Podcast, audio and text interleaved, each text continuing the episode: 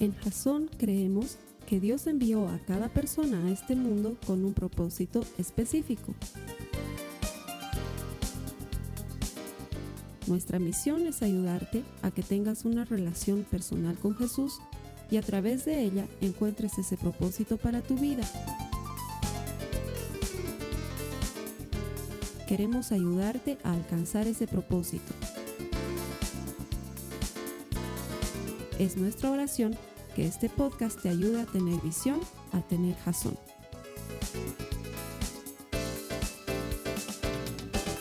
Gracias por conectarte a los servicios que Jason pone a tu disposición todas las semanas por medio de nuestra página de Facebook, que es nuestro medio de comunicación oficial, www.facebook.com barra jason.info. O quizás estás conectado a, nuestro canal en YouTube, no sé, tal vez has llegado por, medio de algún buscador a nuestro canal, o tal vez eres asiduo em, suscriptor de nuestra página web www.jason.info, sea cual fuera el medio por el cual has llegado a este servicio. Quiero bendecirte desde aquí, desde La Paz, Bolivia, desear que el Señor hable poderosamente por medio de su palabra hoy y asegurarte que todo el que encuentra a Dios encuentra vida. Has llegado al lugar correcto. Lo que vamos a predicar a continuación es un mensaje basado en la eterna palabra de Dios que siempre tiene poder y que sigue cambiando a las personas como lo hacía dos mil años atrás en la época de Jesús o seis mil años atrás en la época de Abraham. Esa palabra es viva y eficaz y tiene poder para transformar tu vida. Así que te doy gracias por estar aquí. Bienvenido, que el Señor te sea propicio. A las personas que nos ayudan a predicar todas las semanas, a la gente que se conecta a través del Internet, les agradezco por su perseverancia, por su amor al Señor, por ponerlo como primera cosa. La Biblia dice que si pones al Señor como primera cosa en tu vida, todo lo demás es añadido, todo lo demás entra en su lugar. Y cada vez que tú vienes a la iglesia, estás haciendo eso y te explico por qué. Primero, porque a Dios siempre le damos lo primero. No le podemos dar lo que nos sobra, no le podemos dar lo último, le, damos lo primero. Es la manera que tenemos de honrar a Dios. Entonces, cuando el primer día de tu semana se lo consagras a Jesús, la reunión más importante de tu día se le entregas a Jesús en ese primer día, tú estás demostrándole con hechos que Él es lo primero para ti. Y la palabra de Dios dice que Él te recompensará.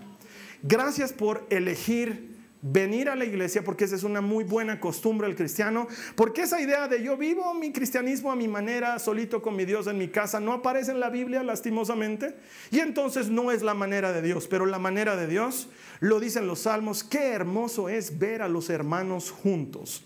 Qué hermoso es cuando la iglesia se pone de acuerdo para pedirle algo a Dios. Qué hermoso es cuando nos juntamos para escuchar de su palabra. Todas las cosas suceden cada vez que tú vienes a la iglesia. Así que gracias por venir y que el Señor bendiga tu perseverancia. Vamos a terminar nuestra serie que se llama Todo lo puedes en Cristo. Sí, le hemos puesto este nombre basado en la cita bíblica que leeremos a continuación, que está en Filipenses, en la que Pablo nos enseña el secreto de salir adelante en toda circunstancia. La carta más alegre que Pablo escribió en toda su vida, la escribió en su momento más oscuro en una cárcel en Filipos. Y de ahí podemos entender que si hay alguien que puede soportar persecución, hambre, latigazos o prisión y aún estar contento, definitivamente ese tiene que tener el secreto de cómo mantenerse bien en la vida. Y Pablo nos comparte su secreto en Filipenses. Ayúdame a leerlo. Filipenses 4, vamos a leer desde el verso 11 que dice, he aprendido a contentarme cualquiera sea mi situación. Sé vivir en pobreza y sé vivir en prosperidad. En todo y por todo he aprendido, ¿qué dice? El secreto tanto de estar saciado como de tener hambre, de tener abundancia como de sufrir necesidad. Ay, Pablo, ya dinos cuál es el secreto. Ayúdame a leerlo. Dice, todo lo puedo en Cristo que me fortalece. Ese es el secreto de Pablo. Que todo lo puedes en Cristo que te da fuerzas. Y durante las últimas semanas hemos venido aprendiendo una serie de herramientas y recursos cristianos para sobrevivir sin morir en el intento. Es más, salir vencedores y victoriosos, seguros de que contamos con su favor y su ayuda, porque todo es posible cuando tienes a Cristo que te da fuerzas, amén. Todo lo puedes en Él. Y hoy no va a ser la excepción. Hoy cerramos la serie. Te dije de qué te iba a hablar, pero antes de comenzar con el tema, te quiero contar una historia que la escuché hace muchos, muchos años cuando recién estaba comenzando a ser cristiano y siempre me pareció extraordinaria. Hasta que años después vi la película y vi que había sido verdad, no había sido el cuentito de alguien nomás. Resulta ser que dice que había un equilibrista que le encantaba hacer sus actos de equilibrio entre edificios. Y una vez se lanzó a hacer su acto de equilibrismo entre las dos torres gemelas que existían antes del 9-11 en Nueva York. Y puso un cordel para equilibrismo, se entrenó durante meses de meses de meses para hacerlo y finalmente llegó el día en el que, sin buscar mucha popularidad ni pedir conferencia de prensa, tendió su cordel y empezó a cruzar las torres gemelas haciendo equilibrismo. La gente de abajo empezó a notarlo, entonces se acumuló una gran cantidad de personas que veían el asunto y él viendo que había logrado captar la atención del público decidió hacerlo una vez más. Para entonces ya la gente había subido a ambas terrazas de las Torres Gemelas y veían lo que estaba haciendo. Y el tipo es increíble, ahí la película, pueden verla, se echaba en la cuerda. Y la gente se quería morir de nervios y luego se paraba y seguía caminando. ¡ah! Lo aplaudían y les dice, voy a hacer un intento más ahí con el público ya expectante. Voy a ir con los ojos vendados. Y entonces la gente dice, uh, no, esto, esto no lo logra. No, eso ya está muy difícil. No, no creo que... No, y nadie... Solo necesito que alguien crea que puedo hacerlo con los ojos vendados. Y entonces nadie levantaba la mano, todos se hacían a un lado, porque decían, este es un loco, se va a matar y luego nos pueden demandar por haberle sugerido. No, nada. Entonces se hacen a un lado. Hasta que una persona dice, yo, yo sí creo que puedes creo que tienes la capacidad y el entrenamiento suficiente para hacerlo. Entonces él le dice, ok, lo vamos a hacer de la siguiente manera. Si tú realmente crees que yo puedo hacerlo, vas a venir conmigo. Yo voy a estar con los ojos vendados y tú vas a estar montado en mis espaldas. No, no, no, tú habías dicho ojos vendados. No habías dicho nada de con hombre en las espaldas. Y esa historia la utilizaban cuando yo era muy jovencito para ilustrar esta idea de la fe en acción. Porque una cosa es decir que crees, pero otra cosa es vivir como si creyeras. Son dos cosas diferentes. Una cosa es decir que crees en Jesús y otra cosa es creerle a Jesús. Cuando le crees, le haces caso. La fe por sí misma, sin obras, está muerta, nos dice Santiago. La fe sin obras es fe muerta. ¿Eso qué quiere decir? Que si no hay una acción que acompañe lo que dices que crees, entonces probablemente no crees. Pero cuando crees, tu fe es respaldada por alguna acción, haces algo. Entonces cualquier doctrina que pretenda enseñarnos que fe es no hacer nada, que fe es dejarle todo a Dios y yo ahí no hago nada, es contraria a la palabra de Dios. Porque la fe es una fe que hace algo, lo que puede, y le confía a Dios lo que no puede. Porque hay una parte en lo que sea que tú estás viviendo que tú puedes hacer, pero hay una parte en lo que tú estás viviendo que la ves imposible. Esa parte imposible es tarea de Jesús, pero la parte posible, esa es una parte que tú y yo podemos hacer. ¿Por qué? Porque todo lo puedes en Cristo todo te es posible en Él. Vamos a irnos a Marcos y vamos a leer en el capítulo 5 los versos 25 y 26, por favor. Marcos, 25, Marcos 5, 25, 26 dice, una mujer de la multitud hacía 12 años que sufría una hemorragia continua había sufrido mucho por varios médicos y a lo largo de los años había gastado todo lo que tenía para poder pagarles, pero nunca mejoró. De hecho, se puso peor.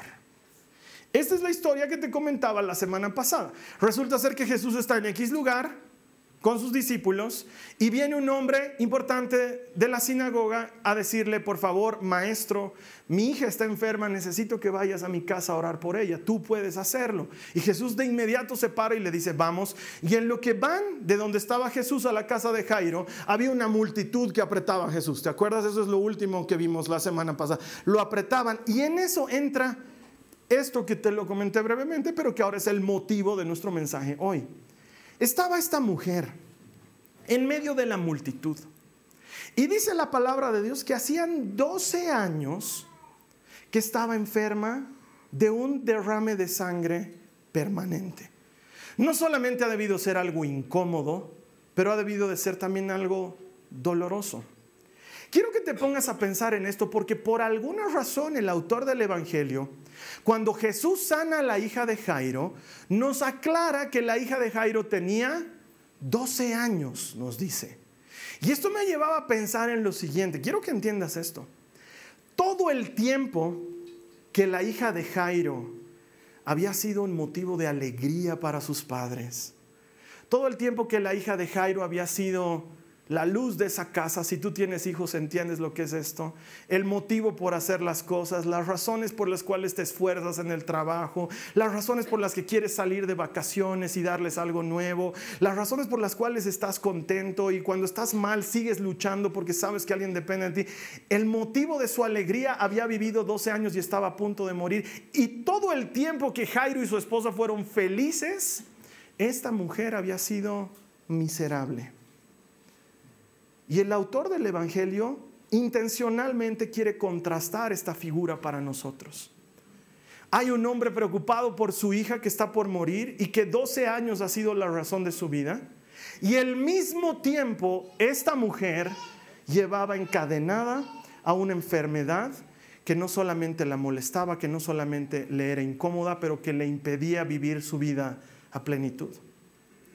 No sé si alguna vez te ha tocado estar enfermo por mucho tiempo, pero es una cosa desesperante. Cuando la enfermedad no se pasa y no se pasa y no se pasa, y en lugar de mejorar, como dice la palabra de Dios, empeoras. La situación de esta mujer era terrible. La situación de esta mujer no era poca cosa. Y lo que estaba a punto de hacer era algo demasiado osado para alguien en esa época. Las condiciones de esta mujer no solamente que no le permitían estar en público, sino que además la hacían blanco fácil de cualquier tipo de condena legal por cómo era la ley en ese tiempo. Pero si tú has estado enfermo, también vas a entender esto. Cuando uno está enfermo es capaz de hacer lo que sea con tal de sanarse. Tú comienzas por lo clásico, vas al médico el médico te dice, señor, usted tiene tal y cual cosa, tiene que tomar tales pastillas, te da una receta y nos vamos a ver de aquí a dos semanas. Y tú empiezas a tomar las pastillas y no encuentras mejoría y empiezas a escuchar lo que dice la gente. Esa es una de las razones por las cuales sé que medio mundo se pregunta de qué está enfermo Carlos Alberto y a nadie le he dicho y tampoco le voy a decir. Porque yo solamente voy a hacer caso a una sola persona. Porque después todo el mundo viene a decir, ah, para eso me ha pasado. ¿Sabes qué tienes que hacer? Tienes que irte a la punta del cerro, tienes que rascarte con una piedra detrás de tu oreja, tienes que gritar, y te vas a sanar. ¿No? La gente en su buena intención empieza a darte ideas de cómo sanarte y tú en tu desesperación eres capaz de hacer lo que sea. No sé si has llegado a ese punto en el que eres capaz de hacer lo que sea. Si me dicen que me tengo que tragar una yuca entera, ya pues me trago la yuca. ¿No? No puedes tragar un ibuprofeno de 400, pues vas a tragarte una yuca, pero es por la desesperación, pues estás mal. Cuando has llegado a ese punto, eres capaz de hacer lo que sea. Esta mujer había llegado a ese punto. Ha gastado todo el dinero que tenía en médicos y nada le había funcionado. No es que no había hecho lo que tenía que hacer, de hecho había agotado los recursos de lo que tenía que hacer. De hecho, conozco la historia de una persona que tuvo su bebé y no tenía leche para darle. Y entonces ahí vinieron los consejos de todo el mundo. Primero le decían, tienes que tomar hierba mate, hierba mate harto, como si fuera pasto, tienes que tomar hierba tomaba su hierba mate, no pasaba nada. No, es que hierba mate con leche. ¿Cómo vas a producir leche sin leche? Hierba mate con leche. Una cosa amarga. Es horrible el hierba mate. Después se vuelve rico cuando ya no tiene su amargor, pero en un inicio amarguísimo, con leche.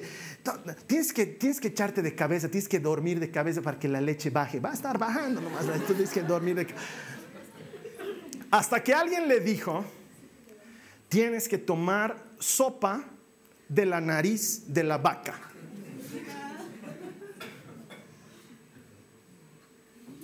Con todo lo que tenga la nariz, con todo.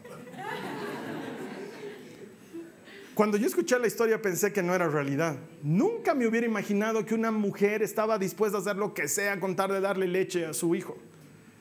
Pero esta mujer tomó la sopa de la nariz de la vaca. Me gustaría decirte que la leche fluyó a borbotones. No pasó nada. Pero me habla del grado de desesperación de una persona. Realmente quiero que esto pase, realmente quiero lograr esto. Me han dicho que sí, y ahí es cuando la gente comete errores. Y ahí estoy en toda la obligación de advertirte como cristiano. Los cristianos no podemos caminar lejos de Dios porque estoy muy mal. Sí, pero me han dicho que tengo un amigo, es Yatiri, pero no te vas a enojar, Yatiri. Dice que fuma sobre tu herida, fuma, bota un sobre tu herida, se te sana tu herida. Por amor a Dios, no creas jamás en esas estupideces, no solamente porque estás yendo en contra de Dios, pero además porque estás haciendo la cosa más estúpida del mundo. Yo no entiendo cómo la gente tiene fe para creer en estupideces, pero no tiene fe para creer en Dios. Nos cuestionan a los cristianos que creemos en Dios y dicen que tenemos un amigo imaginario y les es más fácil creer que de una explosión se creó todo lo que existe. Es que es estúpidamente ridículo. No puedes apartarte de Dios. Ni por si acaso, ay, porque mi amiga, ¿sabes qué? Es que estoy tan enfermo y mi amiga dice que lee en su cigarro, lee, ni siquiera yo voy a tener que fumar. Ella va a fumar. En la colilla de su cigarro dice que ahí atrás sale mi destino, mi futuro, mi enfermedad, mi peligro, mi pasado, mi religión. Todo sale ahí. No es verdad. No es verdad. Pero peor aún, te aleja del Señor.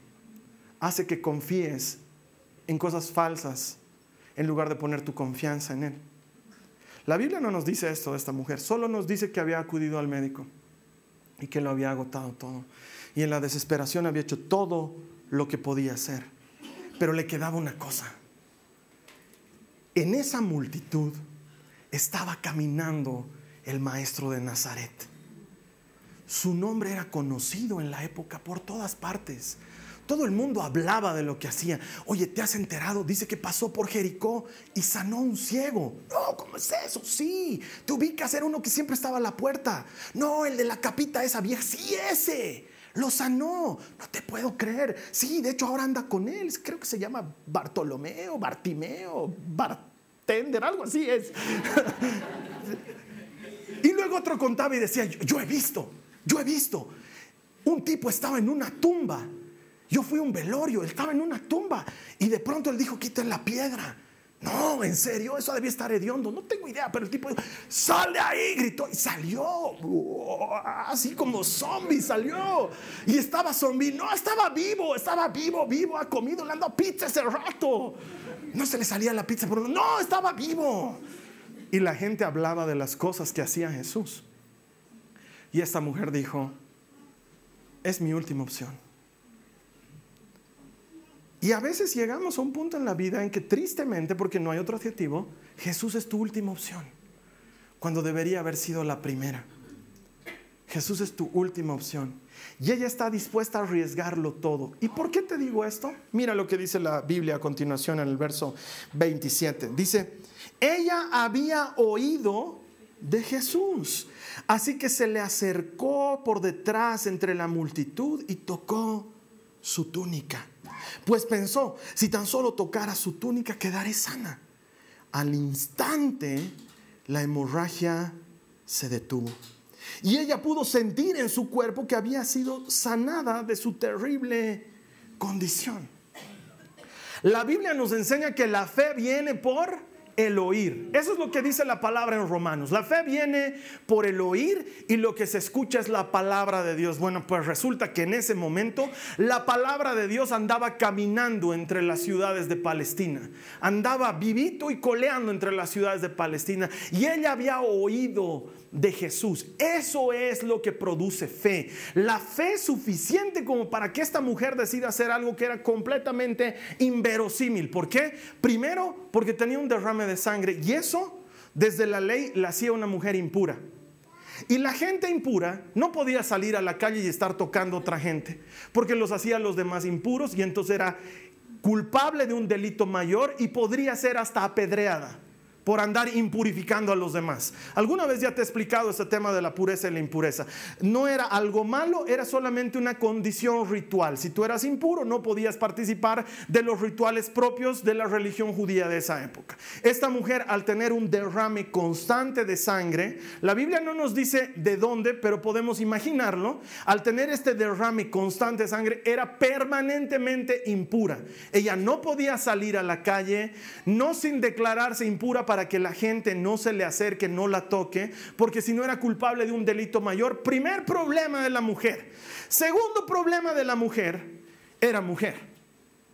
Y en esa época no era fácil ser mujer. Como sé que no lo es hoy, pero hoy hemos mejorado en muchas cosas. Mueran los machistas, aleluya, gloria a Dios. Eh, en esa época, una mujer no podía tocar a un hombre, porque la podían apedrear, así de sencillo. Todo eso era causa de una investigación. Una mujer me ha tocado. Eh, ¿cuya, hijita eres? ¿Cuyo marido es el tuyo? Eh, ¿No tienes marido? ¿Y por qué no estás tocando? ¿Eres prostituta? ¿Qué quieres conmigo? Era un problema Aún hoy, si tú logras entrar en alguna comunidad judía ortodoxa en Israel, tú no puedes hablar con una mujer. Las mujeres andan completamente cubiertas, solo hablan con su marido o con su padre. Si tú como extranjero te acercas a una mujer, le tocas el hombre y le dices, disculpe, ¿cuál es la calle? Te pueden arrestar a ti. ¿Por qué estás hablando con una mujer y la estás tocando? Aún hoy en día. En esa época era así de grave y así de peligroso, pero ella ya lo había intentado todo. O sea, si después de esto me apedrea, ¿ya qué más da? 12 años llevo cargando esta situación, pero he escuchado hablar de Jesús y la palabra produce fe. Algo en su corazón le dijo, y si lo tocas, a lo mejor si lo tocas. Ha habido gente que ha comido de panes y peces que él ha bendecido. Ha habido gente que se ha levantado de la... Tal vez solo lo tocas. Y entonces ahí vemos el verdadero valor de, de la fe. Y es cuando pones tu fe en acción. Cuando haces algo la mujer no solamente se contentó con estar cerca de Jesús, ella decidió hacer algo arriesgado, algo loco, algo que en ese momento era inverosímil, pero que para ella era necesario. Y dice, ok, voy a tocarlo. Y en medio de la multitud, ella se da formas para llegar hasta Jesús y tocarle el borde del manto. Ni siquiera lo toca Jesús, toca el borde del manto, porque se dijo a sí misma, con tocar el borde es suficiente. Así de grande era la fe de esta mujer. Ella no necesitaba que Jesús le hable. Ella no pretendía tocar su mano. Ella había creído la palabra. Esa palabra que viene por oír. Y entonces se dijo a sí misma, con que toque su manto es suficiente. Así de grande era su fe. La misma palabra que tú escuchas es la palabra que ella ha escuchado. El mismo mensaje que tú y yo escuchamos es el mensaje que ella había escuchado. Pero para muchos de nosotros no es suficiente. Para muchos de nosotros no es suficiente cuando Dios dice, estoy en control. Yo te he llamado por tu nombre, tú eres mío, me perteneces. Uno dice, sí, le pertenezco, pero por si acaso nomás, ¿no? Me haré ver un poquito en la coca, a lo mejor ahí también sale. O, por si acaso nomás, no está de más que nos compremos nomás ese amarrito que hay que poner, o pondremos nomás los zapitos de nuestra casa con su traserito hacia la puerta, pondremos por si acaso nomás, no, no nunca sabe. Estamos protegidos por el ángel del Señor y por los traseritos de las ranas, no, no nunca sabe. No, no, no, no, no. Ella había escuchado el mismo mensaje y para ella fue suficiente para creer que el borde del manto de Jesús era capaz de sanarla y restaurarla. Lo más increíble es que tal como ella creyó, así sucedió. Tocó el borde del manto de Jesús y quedó sana de inmediato. Ella lo notó en su cuerpo, dice. ¿Te imaginas esa mezcla de gozo y de terror? Porque las dos cosas pasan simultáneamente. Primero es, ay, me he sanado, ay, me he sanado. Está en un serio peligro. La mujer con flujo de sangre está en medio de la multitud, es impura. ¿Qué hace? Alguien me va a reconocer. Alguien se va a dar cuenta que estoy aquí y sin embargo corrió el riesgo. Hermana, hermano, es necesario que tú y yo hagamos todo lo que podamos hacer en nuestras circunstancias como si dependiera de nosotros. Pero que oremos y confiemos en Dios como si todo dependiera de Él. Ambas cosas tienen que ir simultáneamente. Tienes que hacer todo lo que esté a tu alcance. No tengo trabajo, Carlos Alberto. Entonces, ¿sabes que Repartí currículums como volantes. E inscribite en todos los portales de empleos que haya en el mundo. Ponte como freelance en todos los portales para freelance que existan. Haz todo lo que esté a tu alcance. Lo imposible, déjaselo a Jesucristo. Él es especialista en eso. Hermano, yo creo que ya estoy para vestir santos. Ya, realmente a mí no solamente el tren se me pasó, hasta la estación se me pasó, todo se me pasó. Pero tienes en tu corazón el deseo de casarte, entonces seguí confiando en que lo imposible está en manos de Dios y tú haz lo posible. Comenzando por bañarse, es un buen ejercicio. Conozco hermanos que ya habían perdido toda esperanza. Conozco, puedo dar nombres y apellidos, pero no he pedido autorización. Hermanos que ya habían perdido toda esperanza. Pero las mujeres aquí no me van a dejar mentir. Nada supera una buena afeitada y una colonia. De veras, puede ser el más sonso del mundo, no saber hablar nada y seguir viviendo en el basement de tu familia. Y si dejas de jugar PlayStation, te bañas, te afeitas y te pones perfume. Listo, habías existido. Hoy hasta es simpático. Tú haz todo lo que puedas hacer y déjale a Dios lo que no puedes hacer. ¿Estás enfermo? Haz el tratamiento, hazlo. No, hermano, yo confío en Dios, aleluya. No tiene nada que ver una cosa con la otra. Pero es que los médicos no son de Dios. ¿Dónde dice eso? Que yo sepa, Dios le ha dado talento al hombre para que sea su sustento. Dios es dueño de los arquitectos y de los ingenieros. Es dueño de los médicos y de los psicólogos. Es dueño de los administradores y de los comunicadores. Con los abogados nomás tenemos ahí un problemita, pero después... Él es dueño de todo cuanto existe. El médico te ha dicho que sigas un tratamiento, seguí el tratamiento. Agotar los recursos, haz lo que te han dicho, pero confía en Dios, que es dueño del médico y del tratamiento que es dueño de la enfermedad y de la medicina también. Él es dueño de todo lo que existe. Y tenemos que hacer exactamente eso. Ir más allá de lo que cómodamente pensamos que es tener fe. Haz todo lo que puedas y confiale a Dios lo que no puedas. Que después de todo, Él es especialista en lo imposible. Él es especialista en lo imposible. Y entonces ahí entiendes por qué Santiago decía la fe sin obras es fe muerta. Porque yo no solamente necesito creer, pero necesito acompañar mi fe con alguna acción. Porque de nada sirve, hermano, que estés orando por sanar de la enfermedad y sigas viviendo como enfermo. Te la crees tú mismo, tu cuento de la enfermedad. Y entonces, además de enfermo, ahora vives cojeando, ¿no? ¿Qué te pasa? Es que estoy enfermo, hermano, no critiques. Si vos supieras mi dolor, cojearías también conmigo. No es así la vida. Mira, te lo voy a explicar desde la perspectiva de un padre de familia.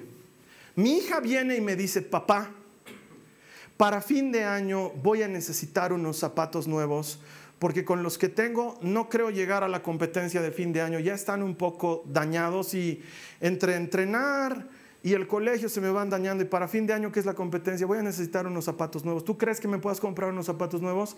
Sí, hijita, te puedo comprar, los vamos a comprar. Pero no ahorita, todavía estos me aguantan. Ok, te los voy a comprar. No me imagino que mi hija dos semanas más tarde venga y me diga, papá, ¿no te has olvidado lo que te he pedido? ¿No ve? De los zapatos. Voy a necesitar. Sí, pero no querías hacer. Sí, sí, sí, todavía no quiero. Pero no te has olvidado. ¿no ve? Cuidado, te olvides. No me imagino que un mes después venga y me diga, papá, tú que eres fiel y bueno, que provees para la familia con amor y con bondad. Te ruego tengas a bien no olvidarte de mis zapatos, porque ya ahora sí estamos cerca de fin de año. Hasta me doldría como padre. Yo diría, ¿qué le pasa a mi hija? Sea, quiere pero no quiere, pero al mismo tiempo piensa que me olvido. Y así vamos delante al Señor. Le rogamos por algo y le seguimos rogando. Como si nos imaginásemos que Dios está ahí sentado en su trono rodeado de luz y a la diestra del Padre gobierna Jesús. Y Él está con esa postura de rogame un poquito más. Señor, por favor, toca mi espalda que me duele tanto. La voy a tocar cuando ruegues de verdad, dijo. Ahorita estás rogando como quien no le duele. Roga con dolor y con desesperación. Padre, Padre, me duele mi espalda. He ido al médico y no se me pasa. "Mm, todavía no es tanto el dolor y el sufrimiento. Tienes que sufrir un poquito más, pena un poquito más, arrastrate un poquito más, haz ofrenda de acción de gracias y entonces ahí sí realmente... ¿Por qué imaginamos que Dios es así? ¿Por qué imaginamos que Dios es así? Entonces, la fe en acción es te pido por algo y creo que ya lo he recibido. Entonces la siguiente vez ya no te pido, ya te doy gracias. Pero todavía no lo recibió Carlos Alberto. Sí, pero eventualmente lo recibiré porque Dios no es sordo ni sonso. Si Él ha prometido algo, Él lo va a hacer. Entonces yo voy donde el Señor y oro por mi enfermedad y le digo, Señor, te entrego esta enfermedad y te pido que me libres de ella en el nombre de Jesús. Y al día siguiente le digo, Señor, te doy gracias porque aunque no vivo todavía libre de la enfermedad, sé que tú ya lo has hecho y te doy gloria por eso. Y tres meses más tarde, cuando la enfermedad sigue molestando ahí, le digo, Señor, la molestia permanece, pero yo vivo como sano, no vivo como enfermo, porque tú no eres hombre para mentir, ni hijo de hombre para arrepentirte. Tú cuando dices algo, lo cumples, cuando prometes algo, lo haces y yo te creo. Tú has dicho que en la cruz fueron sanados todas mis enfermedades y yo te creo, te doy gracias, porque aunque me sigue molestando la espalda, sé que soy sano en el nombre de Jesús. Y ya no voy y le ruego. Mi fe se transforma en acción. Ahora hago algo. ¿Qué hago? Le doy gracias. ¿Qué hago? Le creo. ¿Qué hago? Vivo como sano y ya no vivo como enfermo. Pero la mayoría de nosotros cometemos el error de entregarle a Jesús nuestra carga, pero seguir viviendo como si la tuviéramos en nuestras espaldas. Y lo que Él dice es, cambiaremos de cargas. Dame tú tu carga y yo te daré la mía que es ligera, que es liviana, que es fácil de llevar. Y entonces cambias cargas. Ya no llevas la carga del desempleo, ahora llevas la carga de la fe, que es vivir como si tuvieras empleo aun cuando no tienes empleo. Y en lugar de estar deprimido en tu casa, jugando solitario en tu computadora, es vivir como si tuvieras trabajo. Todos los días te levantas a las siete y media y eres una persona productiva. No tengo trabajo, pero ¿qué hago? En lo que no tengo trabajo he decidido ir a orar por enfermos y entonces pones tu fe en acción. En lo que no tengo trabajo he decidido ir a ayudar a mi madre con su jardín y pones tu fe en acción. Pero no eres un vagales con eso, Carlos Alberto. No, porque ya he repartido todos mis currículums como si fueran tostado y me he inscrito en todos los portales y ya he hecho todo lo que tenía que hacer. Ahora no voy a vivir como desempleado, voy a vivir como si tuviera oficio y empiezas a hacer algo. Y eso es poner tu fe en acción. Y esta mujer hizo eso. Puso su fe en acción. Mira lo que dice el verso 35. Jesús se dio cuenta de inmediato que había salido poder sanador de él. O sea, así como la mujer de inmediato se dio cuenta que estaba sana, Jesús de inmediato se, se, dio cuenta que había salido poder sanador de él. Así que se dio vuelta y preguntó a la multitud, ¿quién tocó mi túnica? Sus discípulos le dijeron, ya, Claro, es que mira la multitud que te apretuja por todos lados. ¿Cómo puedes preguntar quién me tocó? Sin embargo, dice, él siguió mirando a su alrededor para, quién, para ver quién lo había hecho. Y esto es terrible. Quiero que entiendas lo que está pasando aquí. La mujer en ese momento empieza a sentir una presión más grande que la que había sentido durante 12 años por su enfermedad. Porque de pronto ella se ve descubierta en lo que había hecho. Quiero que pienses en su cabeza, soy mujer, soy impura. Y este hombre es el hijo del Dios viviente, si no, no me hubiera sanado. Ahora sí que estoy en problemas. Porque Jesús no dice, ¿quién me ha tocado? Y Pedro le dice, todos te hemos tocado, seguí caminando, cierto, sigamos. Y Jesús se va. No, Jesús se para. Jairo está ahí con sus manos en el reloj. Yo, pues, Señor, todos te están tocando. Y Jesús está ahí, ¿quién me ha tocado? ¿Vos has sido? ¿Bien? ¿Ya pues? ¿Quién me ha tocado? ¿Bien? ¿Vos? No. Se queda ahí. Entonces la mujer ahora sí que está petrificada de susto. Porque ahora sí que no tiene dónde escapar. ¿Sabes qué está haciendo Jesús? Él ha subido la situación a un nuevo nivel, como siempre suele hacer. Él no solamente quería que la mujer fuera sana, él quería algo más de la mujer. Y es lo que empieza a hacer en este momento. ¿Tú crees que Jesús no sabía quién lo había tocado? Es lo mismo que cuando sale en el, en el jardín del Edén a decir, Adán, ¿dónde estás? ¿Tú crees que eso está diciéndolo porque no sabe dónde está? ¿Dónde se habrá metido este Adán? Él sabe que está detrás de la planta. Él lo hace a propósito, intencionalmente, porque quiere llevar a tu fe a un paso más allá todavía. Mujer, no solamente quiero sanarte, quiero llevar nuestra relación a un nuevo nivel. Tú y yo tenemos que conversar. No hemos conversado todavía. Y entonces la mujer siente ahí una presión más grande que la presión de 12 años, porque ya no tiene dónde escapar. Jesús mira así como, así como cuando tu mamá te decía de chiquito, ¿no? ¿Quién habrá hecho, no? Y te miraba. Y tú sabías que eras tú, ¿no? ¿Quién habrá sido, no? Y tú decías, Ay, ya me ha pescado. Eso mismo está pasando ahorita. Jesús está diciendo, ¿quién me ha tocado? Y te mira. Y tú dices, ay, yo lo he tocado, yo lo he tocado. Es más, todo el mundo debe decir, ay, todos lo hemos tocado. Todos están. Es Jesús, no es poca cosa lo que está pasando. Mira lo que sucede en el verso 33.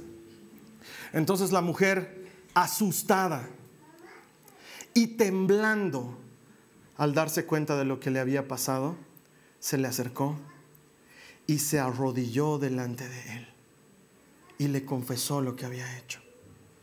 Y él le dijo, hija, tu fe te ha sanado, ve en paz. Se acabó tu sufrimiento. La mujer se arrodilla. Jesús quería llegar a ese punto. A Jesús no le conmueve nuestra súplica y nuestra desesperación, le conmueve nuestra fe. Eso mueve su corazón. Y esta mujer es capaz de adorarlo porque arrodillarse literalmente significa adorar. La palabra adorar viene de la palabra ponerse de rodillas. La mujer lo adoró y le confesó, le dijo, Señor, esto y esto es lo que ha sucedido. Y eso es lo que conmueve a Jesús. ¿Sabes qué iba a pasar después? Ella iba iba a suceder todo esto, tocaba el borde del manto y salía pelando como guanaco, escapaba, llegaba a su casa y su hermana le decía, ¿de dónde vienes? Eh, no, de, la calle, ya no estás sangrando, ¿qué te importa vos? ¿Qué te fijas? ¿Eh? Eso iba a pasar. Más tarde en la, cena familiar él iba a contar, lo que pasa es que ha salido a la calle, y es que he salido, es que estaba desesperado. ¿Y qué has hecho? He ido a tocar el borde del manto de Jesús. ¿Qué cosas has hecho? Te podías hacer apedrear, pero me he sanado, iba a decir ella. Y alguien más le iba a decir, no, creo que te haya sanado. Del susto se te ha debido suspender la sangre. Vas a ver clarito, tres semanas otra vez vas a estar ahí ensangrentada. ¿O no es la vida así? ¿O no sucede de esa manera? La semana pasada mi María Joaquín estaba volando en fiebre, 39.3 tenía cuando yo le tomé la temperatura y ya le había dado su medicamento y no se le pasaba hace 30 minutos. Y llega la Carly de la calle, estaba haciendo consejería y llega y la ve y me ve así con cara de desesperado y me dice, ¿qué pasa? Es que está volando en fiebre y no se le baja. Le Y la mira a la María Joaquina y le dice, ¿ya han orado con el papi? Y la María Joaquina le dice, no. Y yo, Fer, que digas que... y la Carly ora por la María Joaquina. Oramos por ella, la Carly ora. Termina de orar y le toma la temperatura. Y estaba en 37.4. Entonces yo le digo, el termómetro debe estar mal. Yo le he tomado y estaba en 39.3. No, Carlos, ¿cómo se va a ver arruinado ahorita el termómetro? ¿Sabes qué? Es fácil que ante la fe de alguien más tú digas, no, pues es que ya hasta el que le he dado la medicina, más cinco minutos, más la orada y todo, ya ha hecho efecto la medicina. es fácil. Y eso es lo que le iba a pasar a esta mujer. Y Jesús sabe que le iba a pasar a esta mujer. Entonces Jesús no quiere que se vaya sana, Jesús quiere que se vaya reafirmada. Eso es lo que él quiere. Entonces la mujer se pone de rodillas y lo adora. Y Jesús dice, eso era lo único que estábamos necesitando. Que te rindas, que caigas de rodillas, que reconozcas que todo depende de mí. Y cuando todo depende de mí, ¿sabes qué te voy a decir? has sido completamente sanada. Tu sufrimiento ha terminado. Cuando tu mamá te diga de aquí a dos semanas va a estar sangrando de nuevo, le vas a decir, no, no, no, yo no solo he tocado el borde del manto, él me ha dicho que soy sana, que mi sufrimiento ha terminado. Y el mismo Jesús que caminaba entre la multitud dos mil años atrás, está caminando en medio de nosotros hoy y te dice, todo lo puedes en Cristo que te da fuerzas.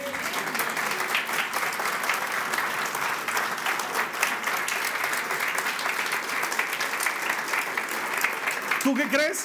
¿Que Jesús solamente quiere sanarte? que Jesús solamente quiere darte un trabajo o darte una esposa. No, Él quiere que estés seguro. Él quiere que vivas tranquila. Él quiere que seas restaurado. Él no quiere hacer el trabajo a medias. Él va a hacer el trabajo completo. Él hace todas las cosas hermosas a su tiempo, dice la palabra. Y este era el tiempo de la mujer. Pero Señor, la hija de Jairo se está muriendo. Sí, pero 12 años esa chiquita ha sido la alegría de sus padres. Mientras que esta mujer ha sufrido 12 años seguidos. A ella no le basta con irse sana alguien le tiene que decir que su sufrimiento ha terminado. Y para eso estoy yo aquí hoy. ¿Te imaginas a Jesús mirándola a los ojos, tomándola de las manos? Y en lugar de apedrearla, le dice, tu sufrimiento ha terminado. Vete tranquila, estás sana. Esa mujer se ha ido tranquila, restaurada por dentro y por fuera segura en sí misma de que lo que había vivido no era fruto de su imaginación o de la emoción del momento, convencida de que tiene un Dios poderoso para hacer las cosas incomparablemente mejor de lo que podemos pedir o pensar. ¿Cómo sé todo esto? Porque quiero que entiendas, Marcos no estaba ahí tomando nota. De hecho, Marcos no era discípulo de Jesús. Marcos se hizo discípulo más tarde porque era sobrino de Bernabé y Bernabé andaba con los discípulos. Los que vieron esto no fueron necesariamente los que lo escribieron en el Evangelio. Y sin embargo, los detalles que nos cuentan de la historia son muy profundos como para que alguien haya tomado nota. Yo no me imagino que Pedro haya estado ahí en lo que sucedía todo esto. ¿Cuántos años estás enferma vos? 12 años, 12 años, no me voy a olvidar, 12 años, ¿no? ¿De qué era? De sangre, ¿no? ve? No era espalda, no es sangre, si es que ya hemos sanado espalda ahorita. No. ¿Sabes por qué sé esto? Por la razón obvia. Esta mujer seguro nunca más dejó a Jesucristo. Y ha debido contar su historia a miles. Yo me los imagino a los discípulos después de la resurrección de Jesús, reunidos en casas, como nos dice la palabra de Dios, y diciéndole a esta mujer, ¿dónde está Elena? Está ahí atrás. Elena, vete, contá tu testimonio. Y Elena pasando adelante y decirles, ¿saben qué? Durante 12 años yo tenía un derrame de sangre, había gastado todo mi dinero y en lugar de ponerme mejor me había puesto... Y ahí sí Juan Marcos tomando nota y diciendo, ah, es una buena historia. Esta sí va a entrar en el Evangelio según San Marcos. ¿Te imaginas los ojos de esta mujer después de haber vivido años sana? Mientras da su testimonio están brillando porque dicen, y escuché que él me dijo de sus propios labios, tu sufrimiento ha terminado. Desde ese día no más sangre. Es más, me golpean en la nariz, ya no sangro, ya no pasa nada. Mi sufrimiento había terminado. Y se lo contó a generaciones y generaciones después de ella. Y dos mil años después, en una pequeña iglesia en La Paz, Bolivia, seguimos hablando de lo que Jesús hizo una mañana por esa mujer que había vivido 12 años intranquila. Lo mismo te puede pasar a ti si pones tu fe en acción no solamente le creas al Señor, pero hazle caso. Haz algo que demuestre que le has creído. Haz algo que desafíe tu fe. Me acuerdo que hace unas semanas atrás te proponía la manera de romper con la indiferencia, la manera de romper con la indiferencia, con la sequedad, con, con el frío del corazón cristiano acostumbrado a una vida de cristianismo. Es esta. Haz diariamente algo que exija fe. Todos los días haz algo que desafíe tu fe. No te conformes con vivir una vida cristiana estándar. Subir el nivel. Porque te aseguro que Jesús está mucho más interesado en hacer algo en ti que de hacer algo por ti. Y para hacer algo por ti, primero va a hacer algo en ti. Y eso va a suceder cuando pongas tu fe en acción. Vamos a cerrar nuestros ojos y vamos a orar para cerrar la serie. Ahí donde estés te invito a que cierres tus ojos, no porque sea un requisito, sino porque te ayuda a no distraerte.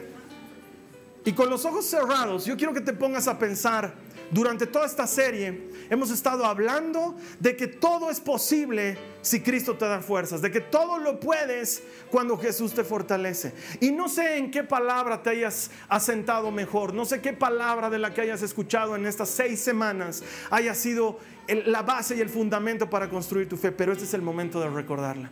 Yo te voy a invitar aquí que con los ojos cerrados ores conmigo esta oración. Yo te voy a guiar por ella para que tú te abraces de las promesas de Jesús y sean efectivas en tu vida. Dile conmigo al Señor, Señor Jesús, te doy muchas gracias porque termino esta serie convencido de que todo lo puedo en ti que me das fuerzas. Todo lo puedo todo me es posible cuando tú me das fuerzas.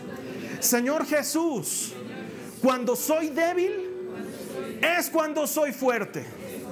Porque tu poder se perfecciona en mi debilidad.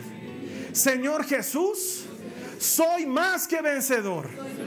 No es que voy a ser, es que ya lo soy.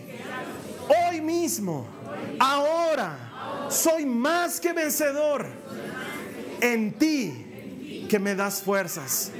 Me animo en estas palabras. Me edifico en estas palabras. En las palabras que salen de tu boca. Porque sé, Señor, que tu voluntad para mí es buena, es agradable, es perfecta. Te creo, Señor Jesús. Hoy, mi Dios, escojo caminar sobre mi tormenta, creerte a ti. Y en lugar de pedir que la tormenta pase, voy a caminar sobre ella. En el nombre de Jesús. Señor, a partir de hoy voy a llamar a lo que no es como si fuese y vivir como sano, aunque tenga una dolencia y vivir con provisión, aunque vea escasez, y creerte más allá de lo que veo. Hoy Jesús, pongo mi fe en acción. No sé de los demás, pero en cuanto a mí, esta fe no está muerta. Yo escojo creerte y hacer conforme tú dices. En el nombre de Jesús, en el nombre de Jesús. Amén Amén. Si tú has hecho esta oración,